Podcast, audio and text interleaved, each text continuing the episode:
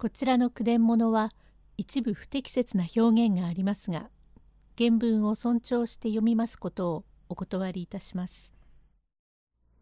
成田小僧後半小僧は茶屋へ上がってさらに生意気なことを言います。用語解説配線杯を洗うために水を入れておく器若旦那なんだなペラペラしゃべって。お女中まことにすみません。これは子供のくせにまことにおしゃべりなやつで。ただいまも小言を申したばかりゆえどうぞご勘弁を願います。女中いえどういたしまして。小僧さんの言うことが本当でございます。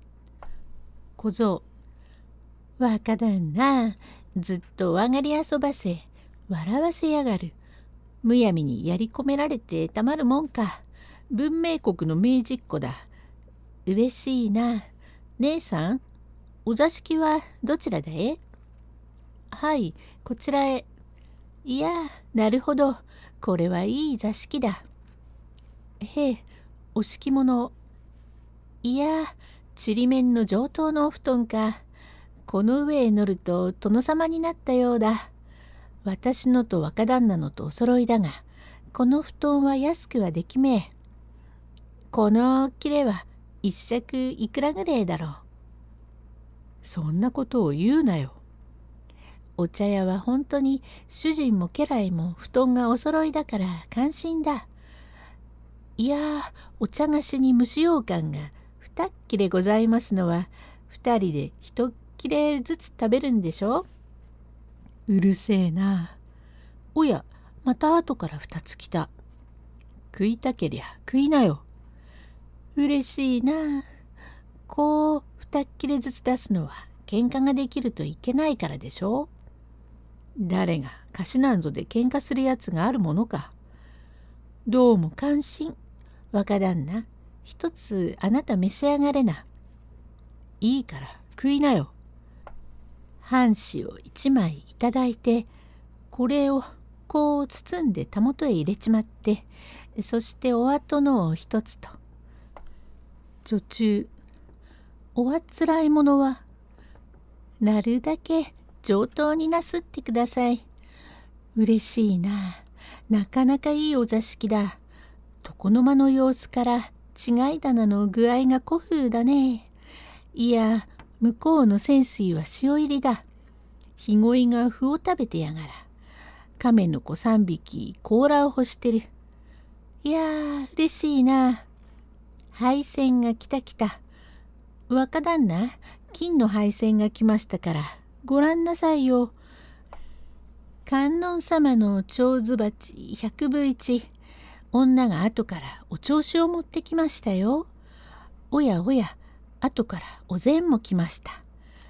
これはあなたのお膳ですよ、と。これは私のお膳だよ、と。お膳やお膳、重いと軽いか関心だね。何を言ってるんだな。九谷のお皿に青地の鉢でコップが3つお膳に乗ってるのは関心ですね。姉さんはばかりさまお酌をおっと酒は缶魚は気取り尺はタボか。姉さんもタボの端くれと。姉さん怒りっこなし怒りっこなし。司会皆兄弟だからね。はばかりさま。なかなかいいお酒ですね。これが当時評判の政宗と言うんでしょ余計なことを言うなよ。嬉しいな。あ1号6,000ぐらいしましょう。なぜ寝を聞くんだみっともない？姉さんごめんください。姉さん煮魚が先で刺身が後で前後してもいいからできたものをずんずん持ってきてください。かしこまりました。若旦那小僧のお酌でお気の毒様おっとこぼれたもったいない。なぜ？そう畳をペロペロ舐めるんだよ。早く何か食いてえな。いいから先へお上がり。お上がりったってあなたより先へ小僧が食べては法律に背くようなもので。めんどくさいことを言うな。許すから先へ食べろ。うん、嬉しいな。いや、おつけが入ってる。こっちの椀は何だろう？いや、なんだ、おまんまが入ってら。あなたにこっちのをあげましょう。嬉しいな。お先へ頂戴いたします。なかなかうめえな。うちの火花をつけた違うわ。変に臭くねえからね。田舎味噌もこうすれば食える。この味噌はやっぱり十六屋で買ったのかしら。料理番に半助やりてえが、あいにく百もねえや。宿りの時に小遣い30銭だから心細いな。10銭でお宮を買ってくとあと20銭しかない中で肉鉄道馬車へ乗るとあと16銭きゃねえか。今年は50銭になるかもしれねえ。ああうまいはうまいが中にお魚がもうないよ。なぜ箸でお椀をつっついてるんだ？なければ担当おかわりをして食べな。あまりおいしいから椀ごと食べようと思ったくらいで。おっと、若旦那、若旦那。ええ、びっくりした。芸者が来たからごらんなさいよ。ごらんなさいったらごらんなさいよ。いい女ですから。さあ、芸者が長ズバへ来ましたから、若旦那、ごらんなさいよ。いい女だが、島田が少し曲がってるね。瓶のほつれ毛枕の戸がよ、それをお前に疑られ、というさんさがり。頭をごらんなさいよ。長図へ入りましたよ。塩のねえやつだな。知ってるよ。ちょっと、たもとを離せ。これはちと恐れ入りました。くわえギセルでタバコを飲んで済ましてもいけませんよ。若旦那、見たいなら見たいと言っちまう方が、一等罪が減じますぜ。嫌に済ましてるのは、かえってみっともないから、さあ、ごらんなさいよ。知ってるよ。ああ、てめえのおかげで、がん首を頬へ追っつけた。ちと、黙ってろ、バカ。いやこれは驚きました。こりゃあ驚いた。さっきから知ってる知ってるというにむやみに騒ぎやがってどこの奥さんだかお嬢さんだか知れもしない人を芸者なんて言ってもし失礼があったらどうする？いいつらんかわだ。お嬢さんか奥さんかわからねえような小僧た小僧が違います。芸者も芸者。しかもあなたに惚れてる芸者なんで。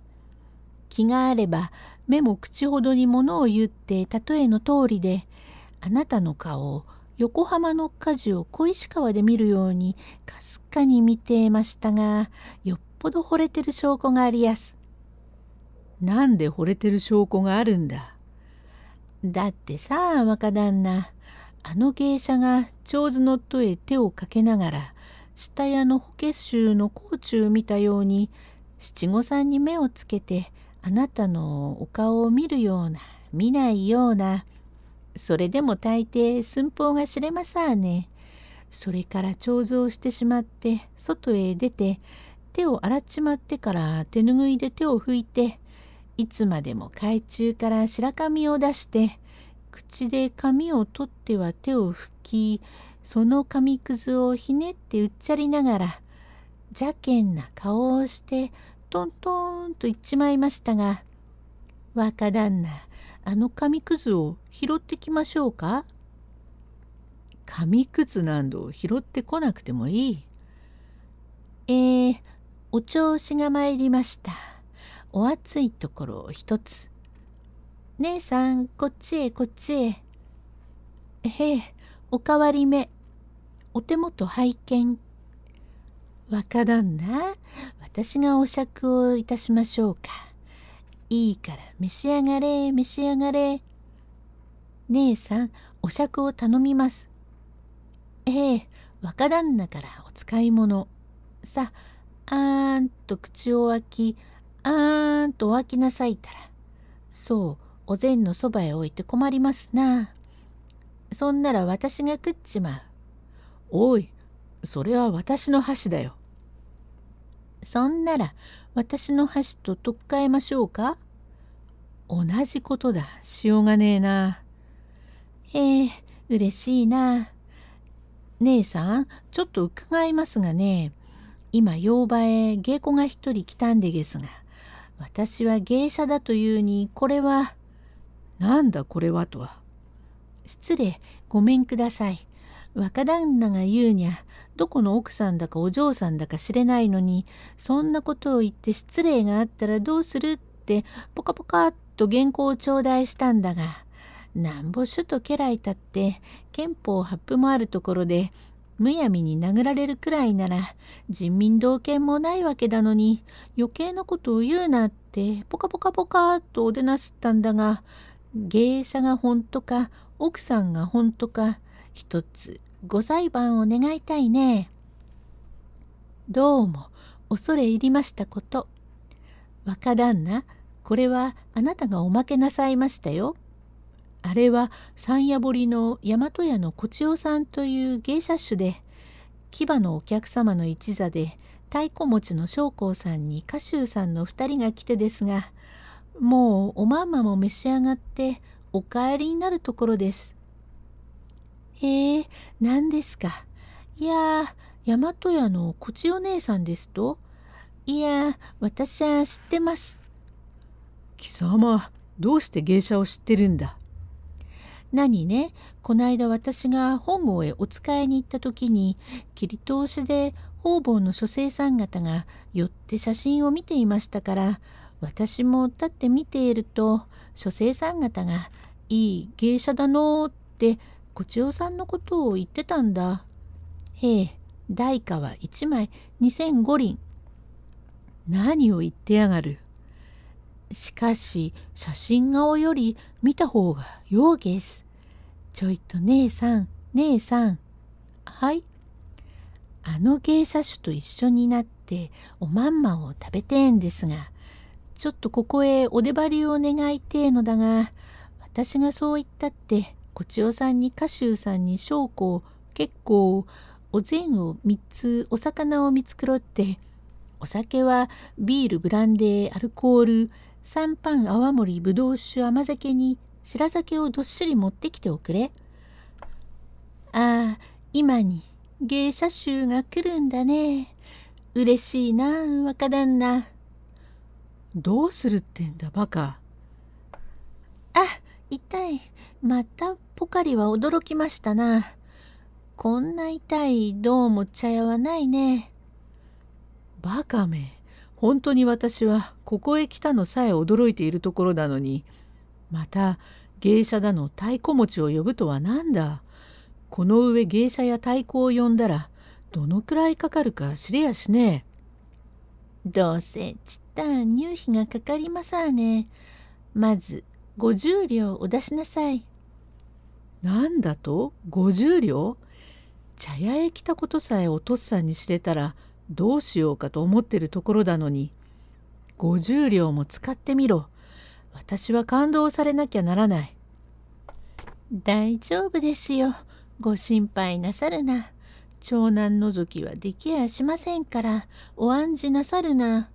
親子の縁の切れなくなったは王政ご一心のお上のありがたいところでげす。学問をなすって少しずつ愉快をするが人間の本当のところでですがあなたは家を潰しますよ。